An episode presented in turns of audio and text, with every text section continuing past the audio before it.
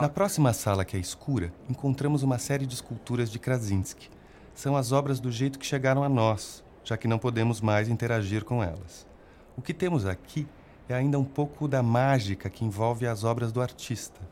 Elas são inspiradoras, são sem dúvida divertidas, parecem um pouco absurdas e poderiam até ser surreais. Mas, na verdade, são objetos que falam de uma vida de luta contra um sistema, seja o comunismo ou o capitalismo. Falam da tentativa dele de ser ele mesmo, como artista e como pessoa, de fazer o que fosse preciso para ser essa pessoa.